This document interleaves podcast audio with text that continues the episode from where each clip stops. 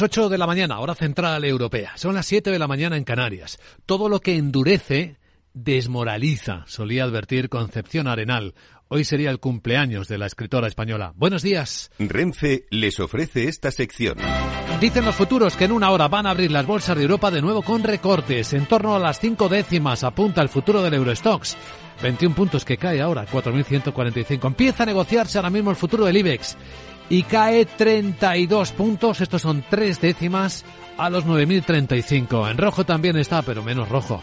El futuro del mercado americano, el SP, apenas baja ni una décima, está en 4.031, con una sesión que también va a acabar negativa en buena parte de los mercados de Asia y eso que ha llamado la atención los datos que va publicando China del mes de enero, datos adelantados que muestran cómo despierta la economía de la restricciones de la política COVID-0, tanto el sector industrial como el de servicios entran en expansión, sobre todo el de servicios, según los datos oficiales chinos, aunque en las bolsas ya digo que no se está notando.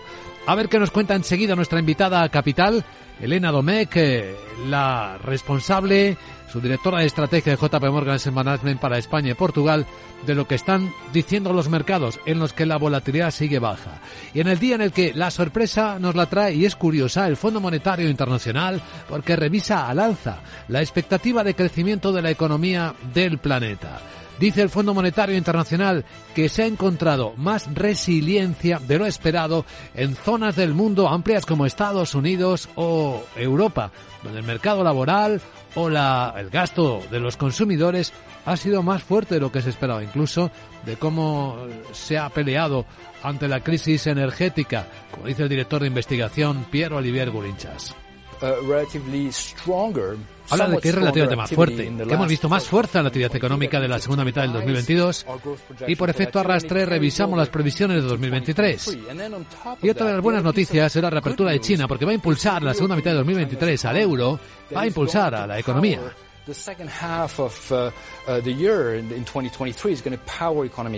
A la de España le va a hacer falta porque es una de las pocas economías, una de las pocas excepciones que el Fondo Monetario Internacional en vez de revisar al alza lo hace a la baja para este año.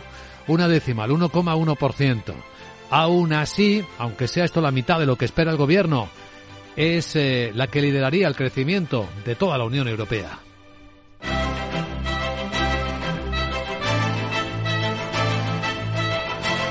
Capital, la Bolsa y la Vida, con Luis Vicente Muñoz. Y tras interpretar cómo vienen los mercados, Estaremos en la gran tertulia de la economía con Isabel Aguilera, Rafael Ramiro y Hermenegildo Altozano, acompañando a nuestros oyentes a la hora de la apertura de las bolsas de Europa, vigilando al eurodólar que se mantiene fuerte, no tanto como la pasada semana, a 1,0837 está el cambio con el dólar.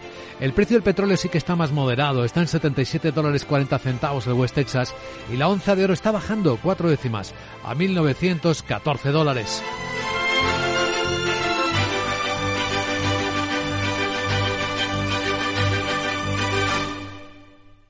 Renfe les ha ofrecido esta sección.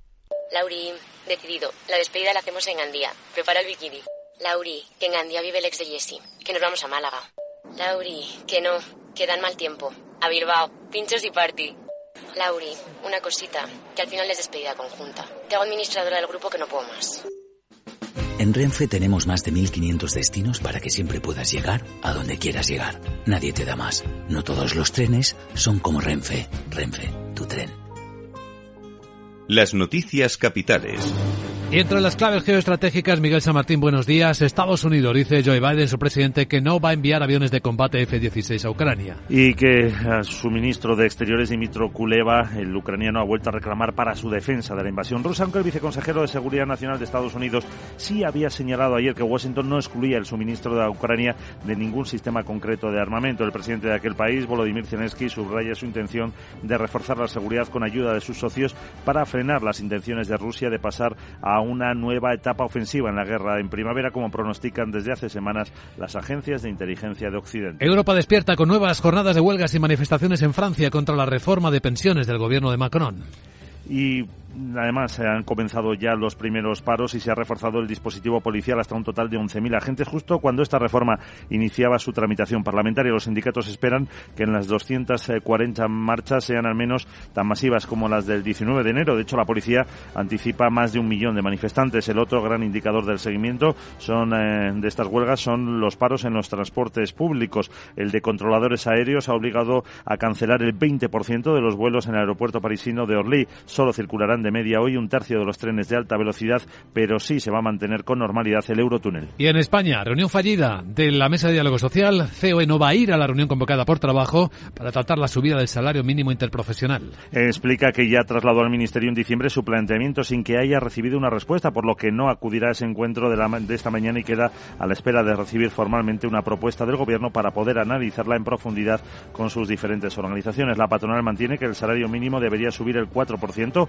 1.040 euros brutos al mes en 14 pagas, supeditado a establecer un régimen de deducciones aplicables al sector agrario. La vicepresidenta primera, Nadia Calviño, confía en que haya acuerdo. Lo ideal es tener un gran acuerdo con los representantes sociales que permita proporcionar confianza a los trabajadores, a los ciudadanos, los autónomos, los empresarios y los inversores en los próximos años. UGT y comisiones creen que el SMI tendría que subir al menos un 10% hasta 1.100 euros brutos mensuales. Así lo explica el secretario general de UGT, Pepe Álvarez. No subir el SMI quiere decir eh, subir eh, los salarios a los que ya tienen más. No sé si se está refiriendo a los banqueros que hemos casi duplicado el número de banqueros que cobran más de dos millones de euros en nuestro eh, país. A mí realmente lo que me preocupa son los salarios más bajos, que son los que están teniendo más dificultades para llegar a final de mes. Y otra versión, la de la ministra segunda, eh, la vicepresidenta segunda y ministra de Trabajo, Yolanda Díaz, que se ha mostrado partidaria de un incremento en la parte alta de la horquilla planteada por el Comité de Expertos, unos 1.082 euros. Agenda del martes. Hola de nuevo, Sara Voz, que nos cuentas. Buenos días.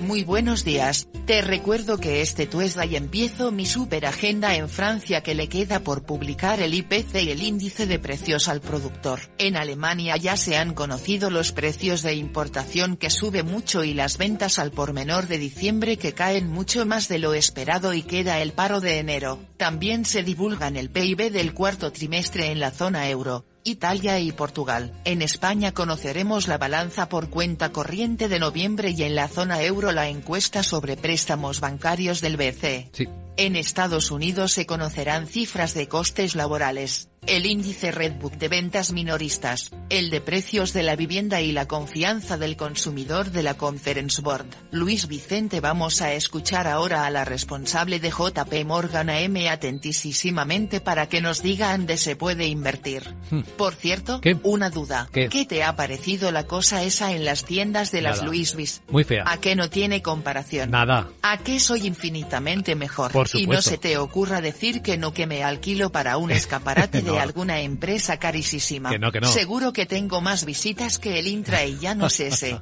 Jeje. Pues nada, me No. voy a buscar candidatos. No, Chao. tú quédate aquí cerca de nosotros, contándonos cada día la agenda. Por cierto, mal dato efectivamente de ventas minoristas en Alemania, que cae un 5,3%, mucho más de lo esperado en el último mes. También muy decepcionante el gasto de los consumidores de Francia. Un vistazo al tráfico en conexión con la DGT. Patricia Arriaga, buenos días. ¿Qué tal? Muy buenos días. Pues a esta hora dificultad en la entrada a Madrid, especialmente en la A2 a la altura de Torrejón y San Fernando. También en la A42 en Fuenlabrada, la A5 en Campamento y la A6 en el plantío. También destacamos muy densa la M40 en Vallecas y Vicálvaro, sentido A2 y en el barrio de la Fortuna en dirección A6. Ya en Toledo, lo complicado la A42, ya en Toledo capital, en la zona de Santa Bárbara, en sentido Las Nieves. En Barcelona, intensas varias entradas, destacamos la C58 en San Quirze del Vallés y precaución también en Castellón, en la A7 a la altura de Nules, en sentido Tarragona y en Málaga, en la A7 en Cala Honda hacia Marbella. Por nieve, 27 vías afectadas en todo el país, todas de la red secundaria, 13 de ellas permanecen cortadas.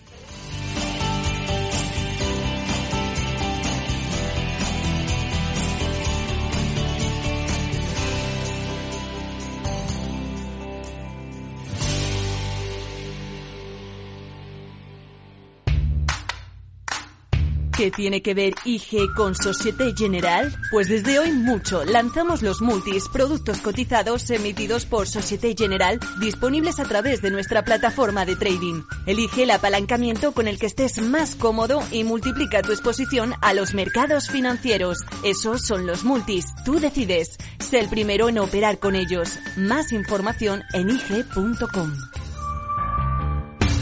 Los productos cotizados son instrumentos financieros complejos. Operar con estos productos implica un alto riesgo de perder el dinero rápidamente. Perfecto. Informe de reunión enviado. En Orange reinventamos nuestras tarifas Love Empresa. Ahora incluyen cosas tan importantes para tu negocio como la libertad. Por eso te ofrecemos herramientas para que puedas trabajar dentro y fuera de la oficina. Llama ya al 1414. Las cosas cambian y con Orange Empresas tu negocio también. Orange. En tiempos de incertidumbre, nuestra fortaleza es la estabilidad. En Nordea, pensamos que el equilibrio, la fiabilidad y la experiencia importan. Nuestra estrategia Stable Return muestra un sólido comportamiento en el largo plazo para sus inversiones. Invierta en estabilidad. Invierta en tranquilidad. Descubra más en nordea.es.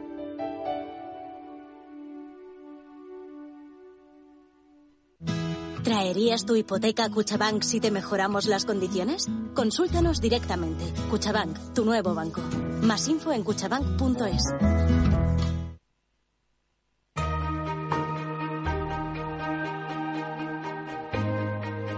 La entrevista capital.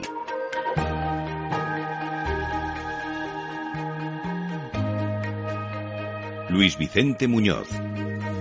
Pues vamos a analizar lo que los mercados parecen estar interpretando de cómo marcha la economía del mundo, con volatilidad que sigue muy contenida. En torno a los 20 puntos se está moviendo el VIX, también conocido como el índice del miedo, es decir, no parece tener miedo de nada inesperado en el escenario económico.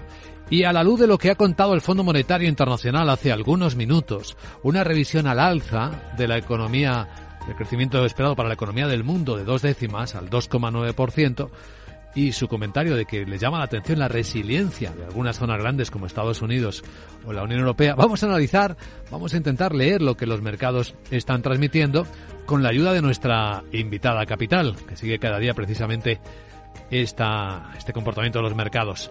Damos la bienvenida a Elena Domecq, es su directora de estrategia de JP Morgan Asset Management para España y Portugal. ¿Cómo estás, Elena? Muy buenos días muy buenos días, Luis Vicente. ¿También te llama la atención esta volatilidad baja de los mercados y cómo no parecen estar demasiado tensos?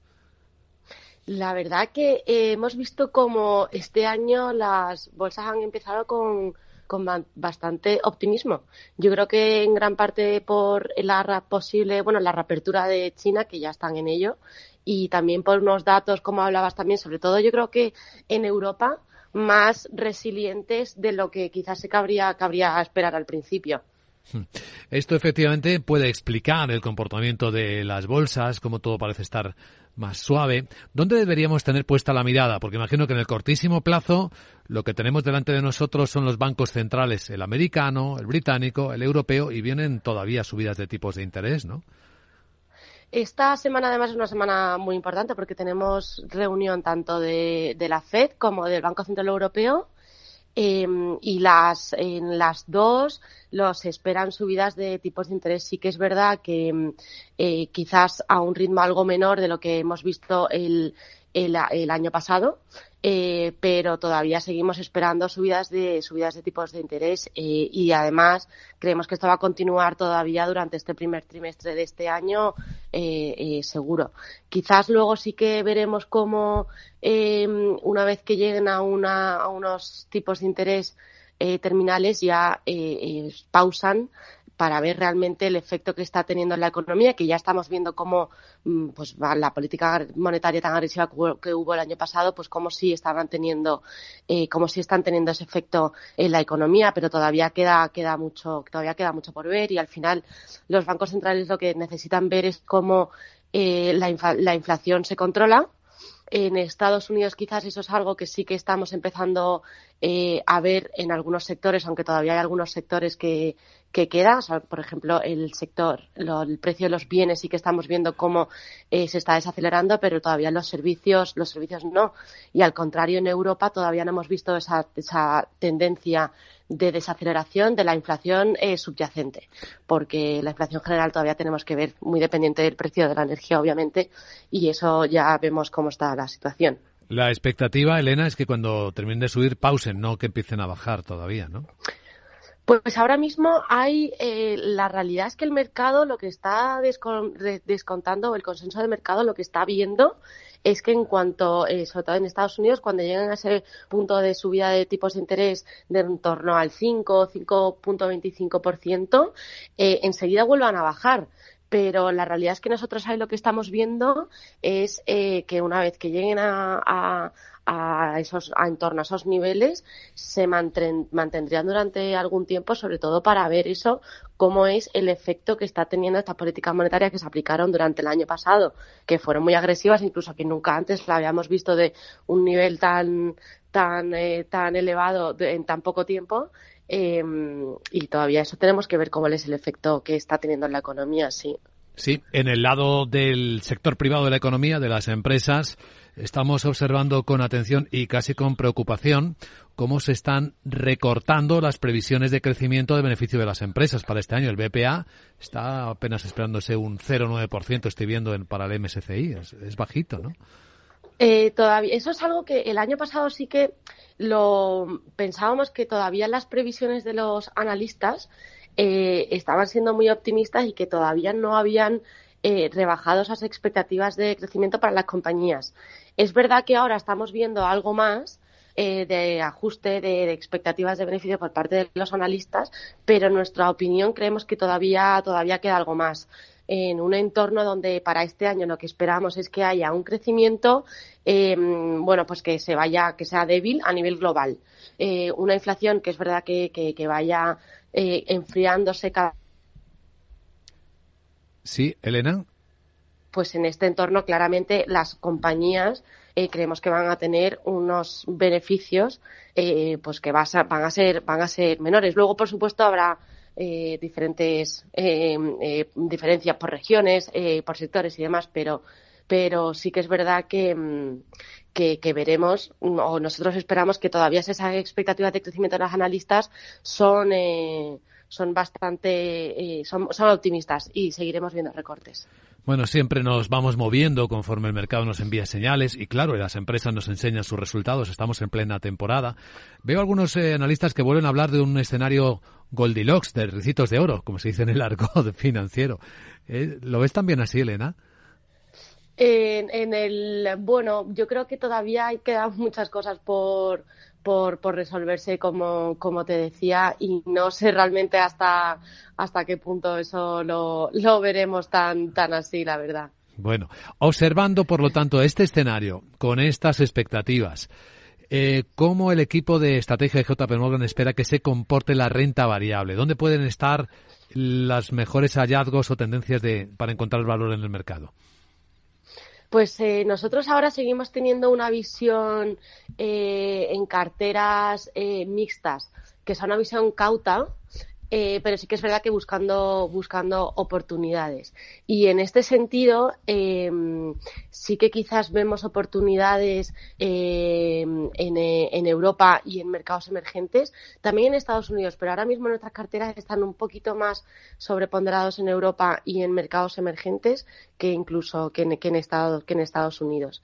Y, y, quizás con un sesgo que, que, mantenemos las carteras con un sesgo balanceado. Eh, sin especial sesgo ni a, ni a, ni a sectores de value ni a sectores de, de crecimiento. Unas carteras que estén bien equilibradas. Eh, en términos de fondos de inversión, ¿qué tipo de fondo es el que puede aprovechar esta circunstancia? Pues ahora mismo donde estamos eh, realmente viendo incluso más oportunidades, eh, sobre todo para la primera parte de este año, es en, es en renta fija. Eh, y quizás más de cara a la segunda parte de este año veremos más eh, más renta variable. Y en este sentido, pues eh, ahora vemos que lo que tiene más eh, sentido, valga la redundancia, es, son estrategias de eh, renta fija flexible, donde lo que tengas es esa capacidad de ir, ir buscando en todo el espectro de, de, renta fija, diferentes sectores, eh, regiones y demás, las mejores oportunidades. Y en este sentido eh, hablaríamos eh, de un fondo de renta fija flexible de JP Morgan, que es el JP Morgan Income Fund. Muy bien, pues ahí está la visión y las posibilidades, las ideas para trabajar en este escenario. Elena Domecq es su directora de estrategia JP Morgan en Management para España y Portugal. Gracias por compartirlo en Capital Radio y que vaya bien el martes, Elena. Muchas gracias igualmente.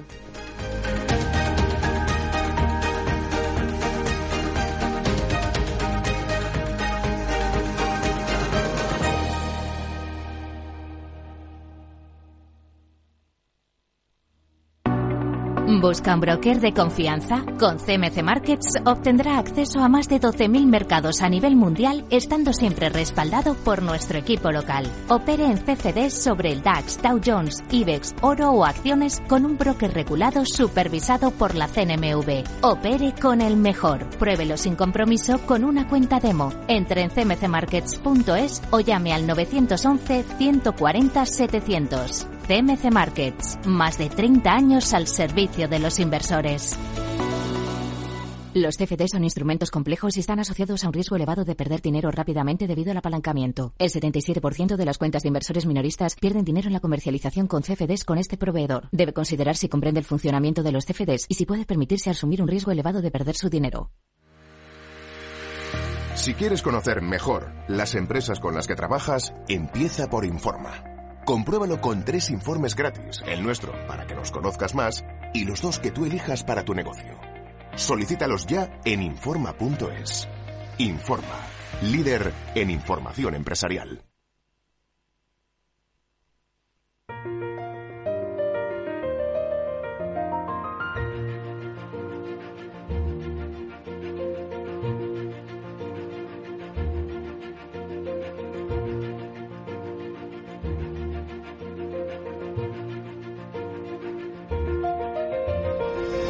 En Capital Radio comienza la gran tertulia de la economía con Luis Vicente Muñoz. Y hoy nos acompañan en Capital Radio en este tiempo de análisis y contexto de las historias más importantes Isabel Aguilera, que es consultora empresarial. Muy buenos días Isabel, ¿cómo estás? Buenos días, buenos y fríos días. Frío, fresquitos, ¿no? Fresquitos, sí. Bueno, tiene que haber de todo, ¿no? Para la, que... la, información no viene nada fría, ¿eh? Ya te aviso que esta mañana no. Bueno, a lo mejor alguna no viene fría y nos deja fríos también. Rafael Ramiro, profesor de ICADE Business School, Universidad Pontificia de Comillas. ¿Cómo está, Rafael? Buenos días. Bueno, hablando de temperaturas, no mi termómetro particular que bajo todos los días a Madrid, hoy menos 5. Menos 5. El más frío de todos este invierno. Bueno, pero lo habías conocido en tu vida antes en un, Bastante más frío, bajo, sí, sí, sí, sí, Que se nos la, la. Filomena, ¿no? Que hace dos años... Pero en la Filomena no tuvimos tanta Sí, caída de Te- temperaturas, ¿o sí? Después de la nieve llegó, te lo digo porque hubo destrozos en muchas depuradoras de piscinas por, por las heladas Las con- posteriores. Sí, Las congelaciones. sí, sí. Bueno, pues en este escenario enseguida saludamos al Menegido Altozano también, nuestra parte legal hoy en la gran tertulia de la economía, su abogado invitado que está ya a punto de, acercarse. Bueno, no sé por dónde empezar, tenemos muchas historias esta mañana. La que más nos ha llamado la atención es que el Fondo Monetario Internacional nos diga que somos más resilientes de lo que pensaba todo el mundo, que las cosas no están tan mal como temíamos y que el empleo, eh, cómo estamos capeando la crisis energética, pues hacen que las cosas no estén peor de lo que podrían estar. Bueno, es una forma de verlo, ¿no? Sí. Yo creo que, y hemos hablado ya en estos micrófonos de las patadas hacia adelante, de, de estas cosas. O sea, mm, la palabra resiliencia es una palabra que a mí cada vez me parece más cajón desastre, ¿sabes? Yo creo que lo que estamos haciendo es ser precavidos o, o alertar de algo que va a suceder, pero al final eh, es lo que es. O sea, realmente estamos metiéndonos en, en, en una desaceleración económica. Eh, dependemos fundamentalmente de China y de los grandes países y, y, bueno, podemos capear las cosas, pero al final estamos extendiendo el tema para que esto continúe y continúe y continúe y continúe. Yo creo que a mí de, de la noticia está, bueno, pues es una buena noticia en principio, pero me, llama la atención el tirón de orejas a España. Sí, es, es, una de las excepciones, es uno de los pocos mm. países a los que le revisa la baja. Claro, claro. O sea, aquí, una décima, pero. Una vez más, pues eh, no estábamos equivocados. Es decir, el optimismo artificial de nuestro presidente de gobierno y de algunos de sus ministros, pues se ve que no cuaja, ¿no? Aunque todo según lo mires, ¿no? Eh, rebaja una decimal 1,1% de expectativa de crecimiento, que es casi la mitad de lo que está esperando el gobierno. Pero también es el mayor ritmo de crecimiento en la Unión Europea. Al final lo que viene a decir que nuestra importancia relativa es pequeña y sigue siendo pequeña, que somos lo que somos que aquí eh, cuando Francia, Alemania, eh, los grandes países europeos hacen bien los deberes, pues Europa se beneficia. Eh, somos lo que somos, por más que queramos ser más grandes. Rafael. Bueno, yo en mi caso creo que el Fondo Monetario Internacional y, otras instituciones globales creo que entran también un poco en lo que es la tendencia de la volatilidad de los mercados financieros, ¿no? Porque hace tres meses nos estaban mostrando una, una visión presente y futura relativamente distinta a lo que es este, este trimestre y probablemente el próximo trimestre eh, lo mismo hace una corrección a la baja, ¿no? En el sentido que si lo vemos con perspectiva histórica, el, el, mundo, la economía mundial crece de media, ¿no? Tendencia al 3,8 y nos vamos al 2,9, ¿no? Luego, en general, creo que eh, estamos mal. entonces, no le doy más importancia como tampoco le daba hace tres meses. Yo creo que, que hay tanta incertidumbre en el mercado, porque al mismo tiempo hay tanta liquidez en el mercado que realmente no se saben los efectos de la política monetaria por dónde va a salir, ¿no? Entonces sí, sí que estamos mejor de lo que pensábamos que estábamos mejor hace tres meses, pero no quiere decir que estemos mejor.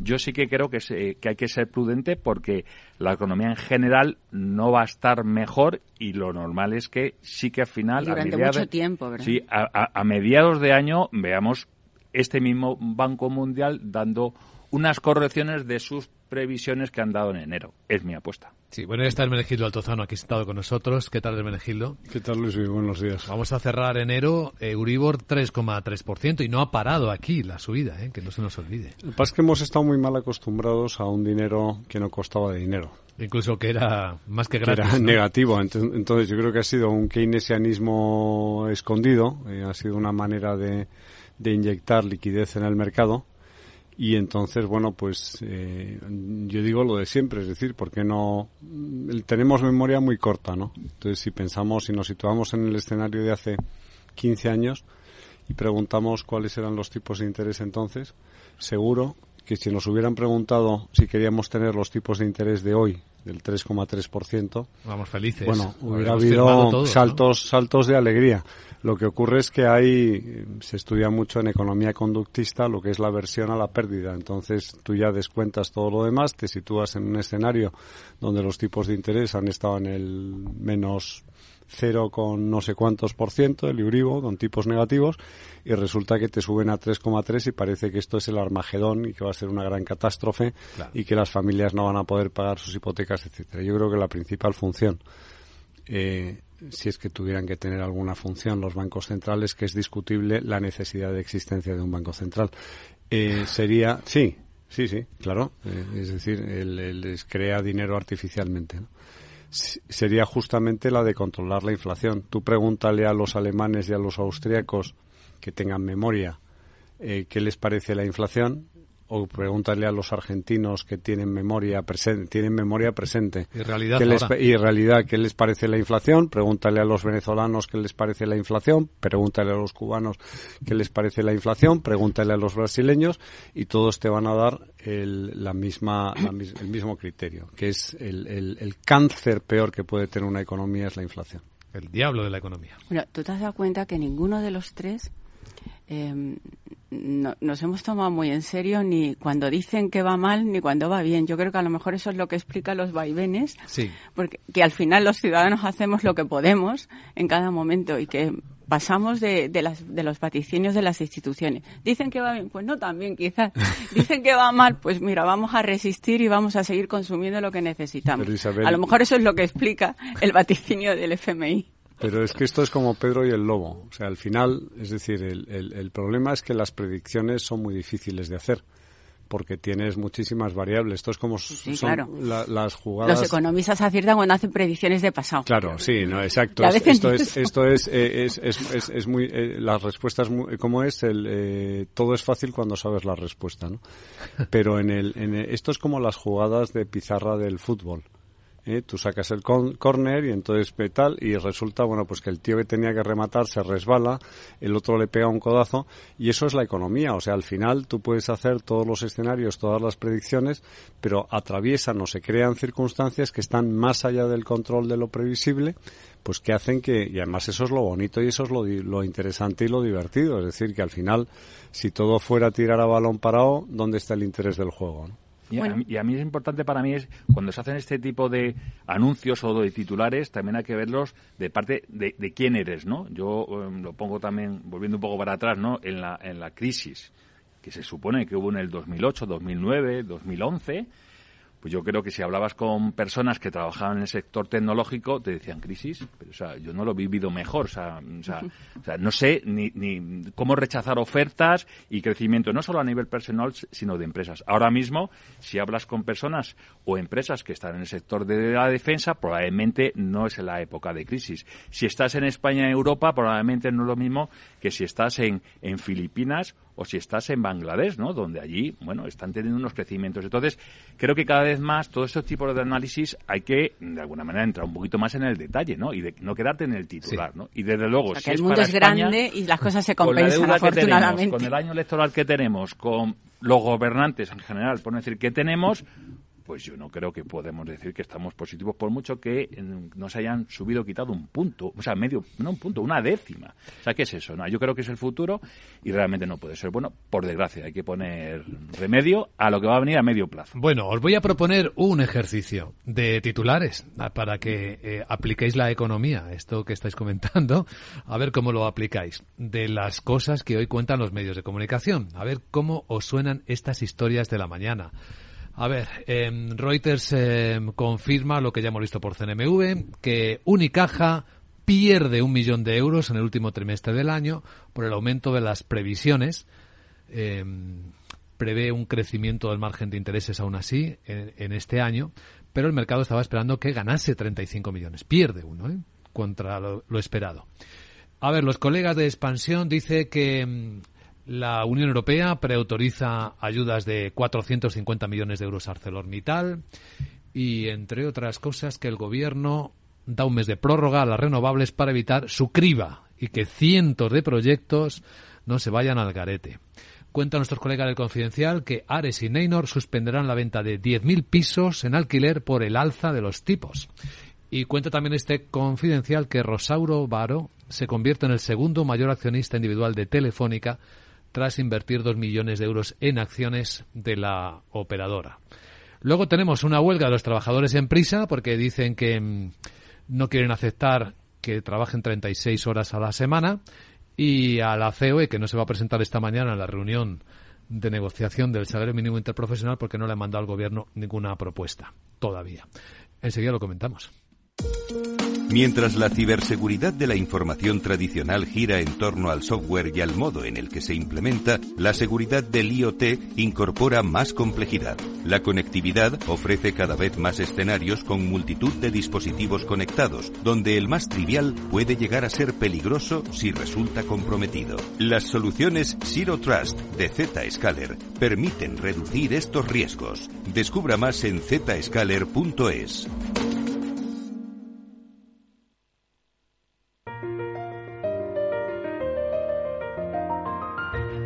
La gran tertulia de la economía, solo en Capital Radio. Aprovecho para adelantaros que las bolsas este último día del mes de enero van a abrir con más recortes, en torno a las cuatro décimas. El Eurostox viene cayendo a 4.150 y el del IBEX, el del IBEX 2. Eh, está en los 9.050. El americano está muy plano, según veo en las pantallas de XTV. ¿Te interesa la bolsa? Pues entonces tienes que saber esto. En XTB te regalan una acción por abrir una cuenta. Has oído bien, te la regalan. Además, no te puedes perder la mejor tarifa para comprar y vender acciones 7F de todo el mundo sin comisiones. ¿Qué significa sin comisiones? Pues que mientras tu inversión mensual no exceda los 100.000 euros, invertir en acciones 7F en XTB no conlleva comisión alguna. Entra ya en xtb.com y comprueba lo que te cuento. Un broker, muchas posibilidades. xtb.com. A partir de 100.000 euros al mes, la comisión es del 0,2% mínimo 10 euros. Invertir implica riesgos.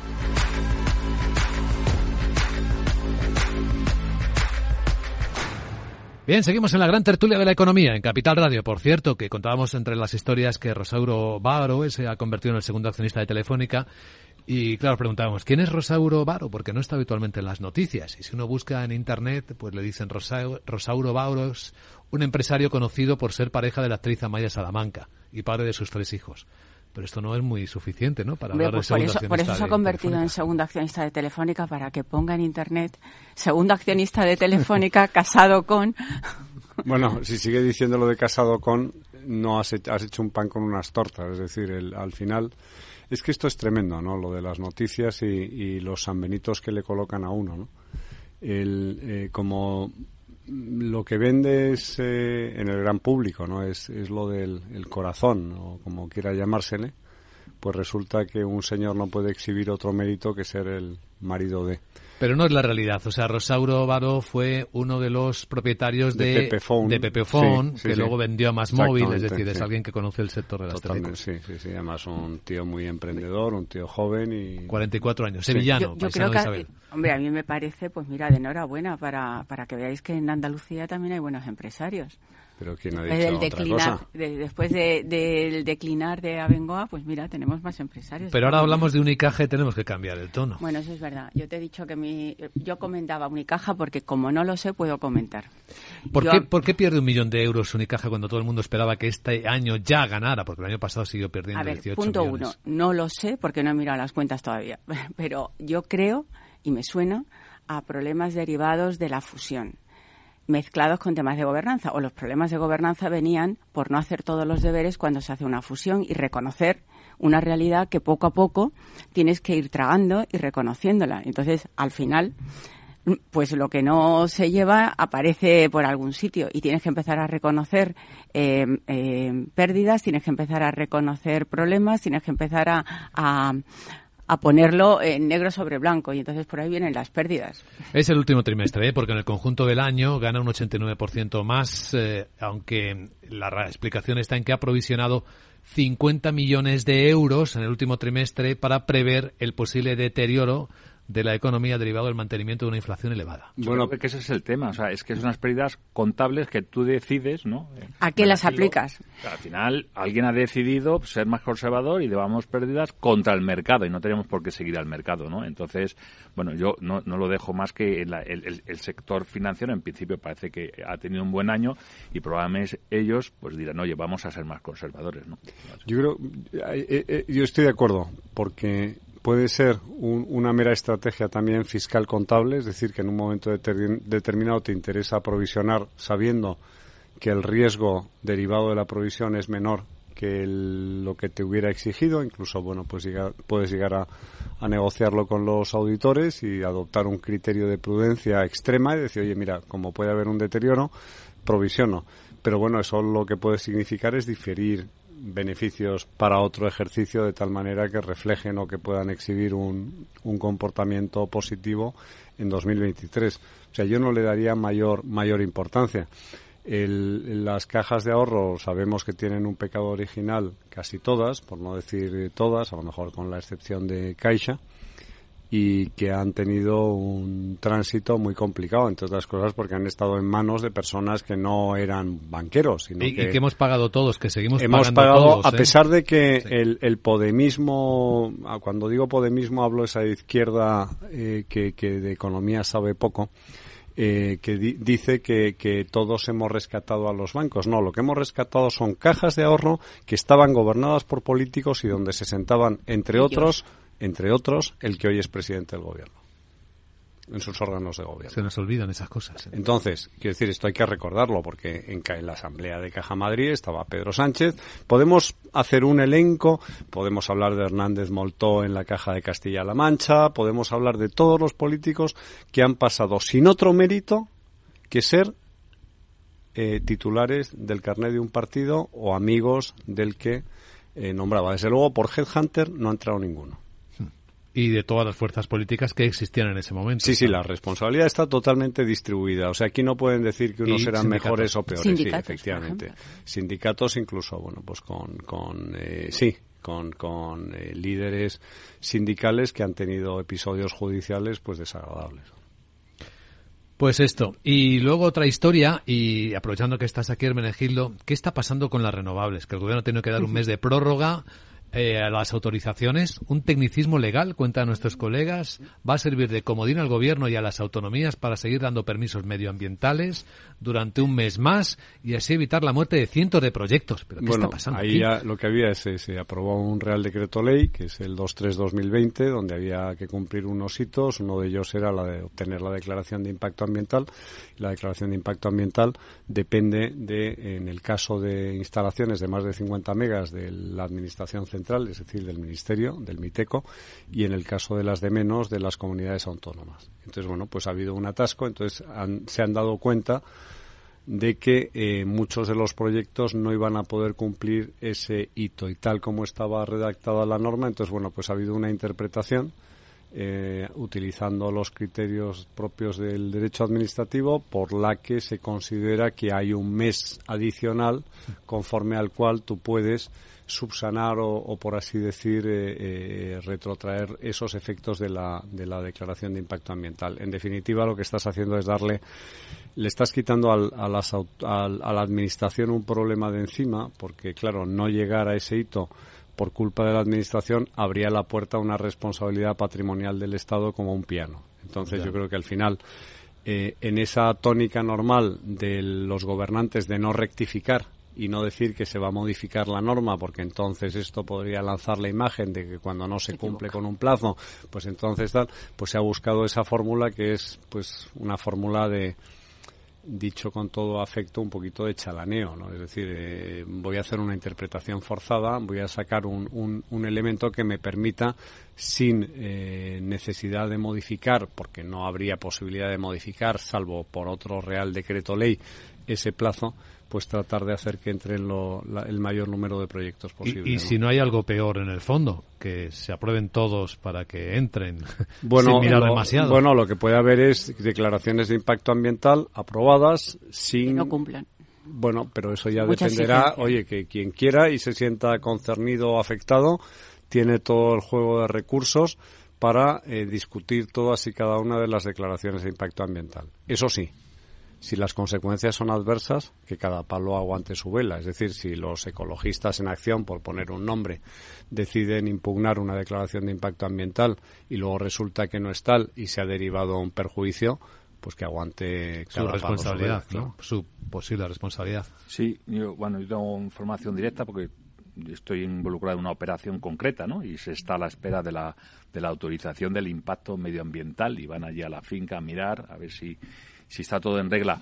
Pero tengo entendido, y a lo mejor lo he leído mal, que la semana pasada se aprobaron sí, un montón. muchísimos. Sí. muchísimos. de repente, sí. De repente, pero por las fechas. Y lo que han hecho es ampliar un mes más para los que todavía no se han terminado de aprobar, por lo menos tener ese margen, porque como dice el Menegildo, o sea, si no, hay mucho fondo que está detrás de estas operaciones y si no, bueno, pues al final lo que vamos a pagar somos todos. Otra vez. O sea, Otra vez. Esa le da a la, deuda. lo, que está ¿eh? claro es que el que, la, el que pierde una inversión no se va a quedar cruzado de brazos. Y tienes inversores extranjeros que en un momento determinado incluso pueden plantear arbitrajes internacionales, como fue el caso con, con la normativa. Y además también está el tema de Europa, porque en Europa nos han tirado de las orejas, donde no vamos a cumplir el, la implantación de las energías renovables porque el, Ministerio de Medio Ambiente lo está de alguna manera retrayendo, ¿no? Entonces el propio gobierno también ha dicho, oye, es que si no nos va a llegar multa de Europa porque no cumplimos los objetivos a los que nos hemos comprometido en cuanto al despliegue de estas energías. Pues eh, como, hablemos demasiado, mm, más funcionarios. Así que. Sí, no, pero fíjate, ¿eh? al, final lo, lo, que ocurre en todo esto es lo de lo de los o sea los ejercicios de voluntarismo porque alguien se levanta un día por la mañana y dice eh, tiene una iluminación una ocurrencia dice quiero evitar la especulación ¿no? entonces primero sin cuestionar o sin preguntarse si la especulación es buena o es mala, porque yo creo que todos especulamos todos los días con muchísimas cosas y eso es lo que hace avanzar y girar el mundo.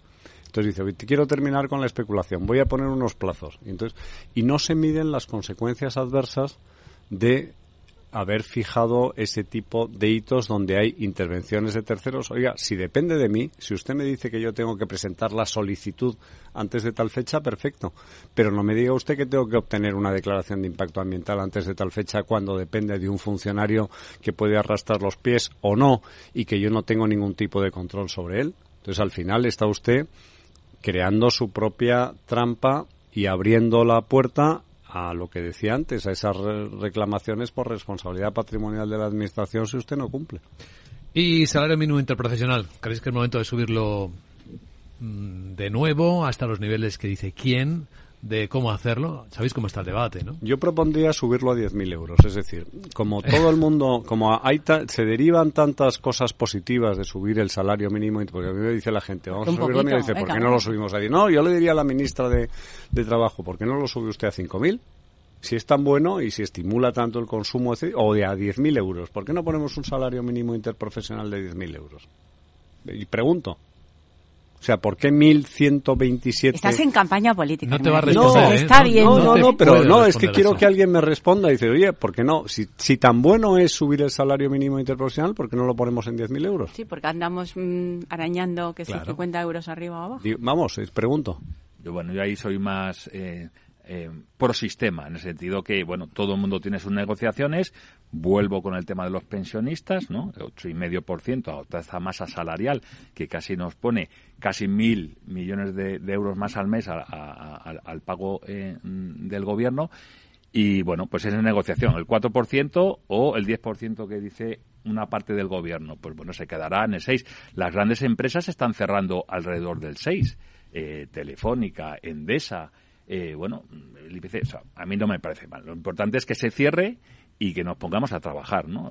No, que se utilice como un arma política, pero, claramente es, un, arma política. Claro que es un arma política. Y luego, sobre todo, si lo dejas efectivamente en el ámbito de la negociación entre personas eh, eh, libres, y para eso tienes los sindicatos, etcétera, no me refiero al sindicalismo subvencionado, yo digo el sindicalismo tradicional. Es decir, si tú tienes una posición negociadora eh, eh, sin, sin desequilibrios porque tienes a un tercero que se levanta vuelvo eh, y repito como si fuera el oráculo, le hubiera hablado el oráculo de Delfos y dice, voy a subirlo a mil. Bueno, yo mi pregunta es, ¿y por qué no lo pone usted en tres mil? Creo que no va a responder a eso. Mira, acaba de publicar Francia su dato de inflación, cuatro décimas mensuales, un 7% de inflación tienen los franceses. La española sigue alto, lo habéis visto, ¿no? Más alta yo me fijo en la del 7,5, no la del 5,9. En la, subyacente.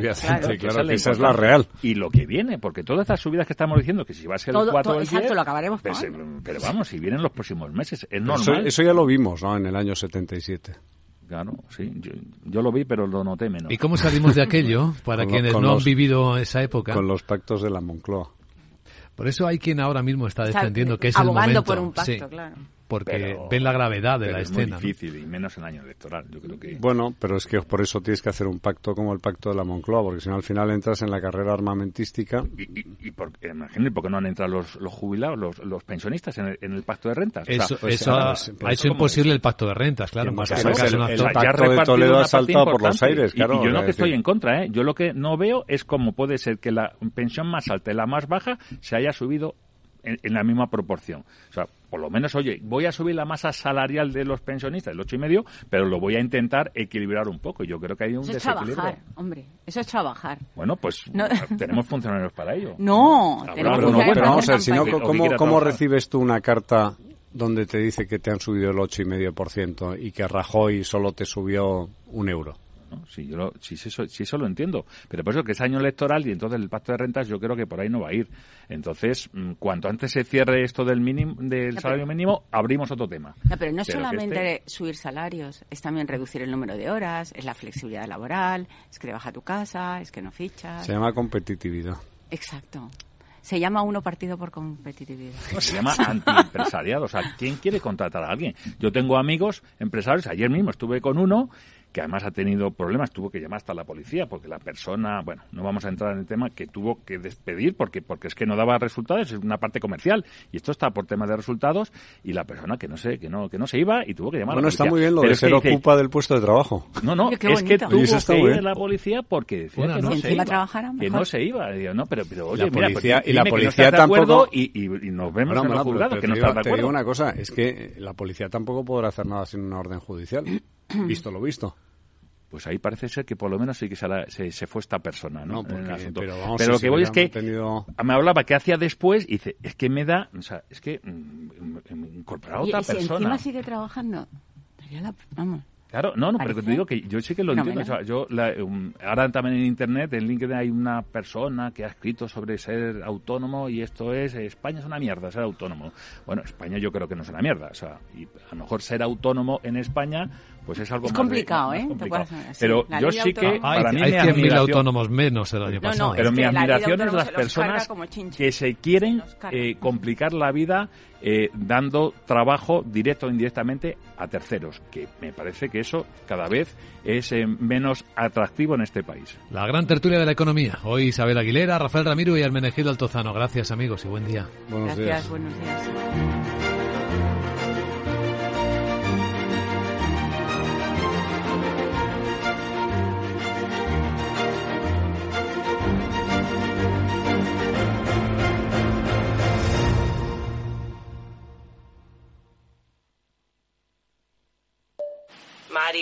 Que eso de que no te da tiempo a pillar el tren. No te preocupes, que lo he mirado y hay un tren cada hora. Así que nada, salsero, duchita fría, cafetito para la resaca y ya te estás viniendo que está tu ahijado y toda su clase esperándote. Niños, saluda al Tito. ¡Tito! En Renfe tenemos la mayor frecuencia de trenes de este país. Nadie te da más. No todos los trenes son como Renfe. Renfe, tu tren.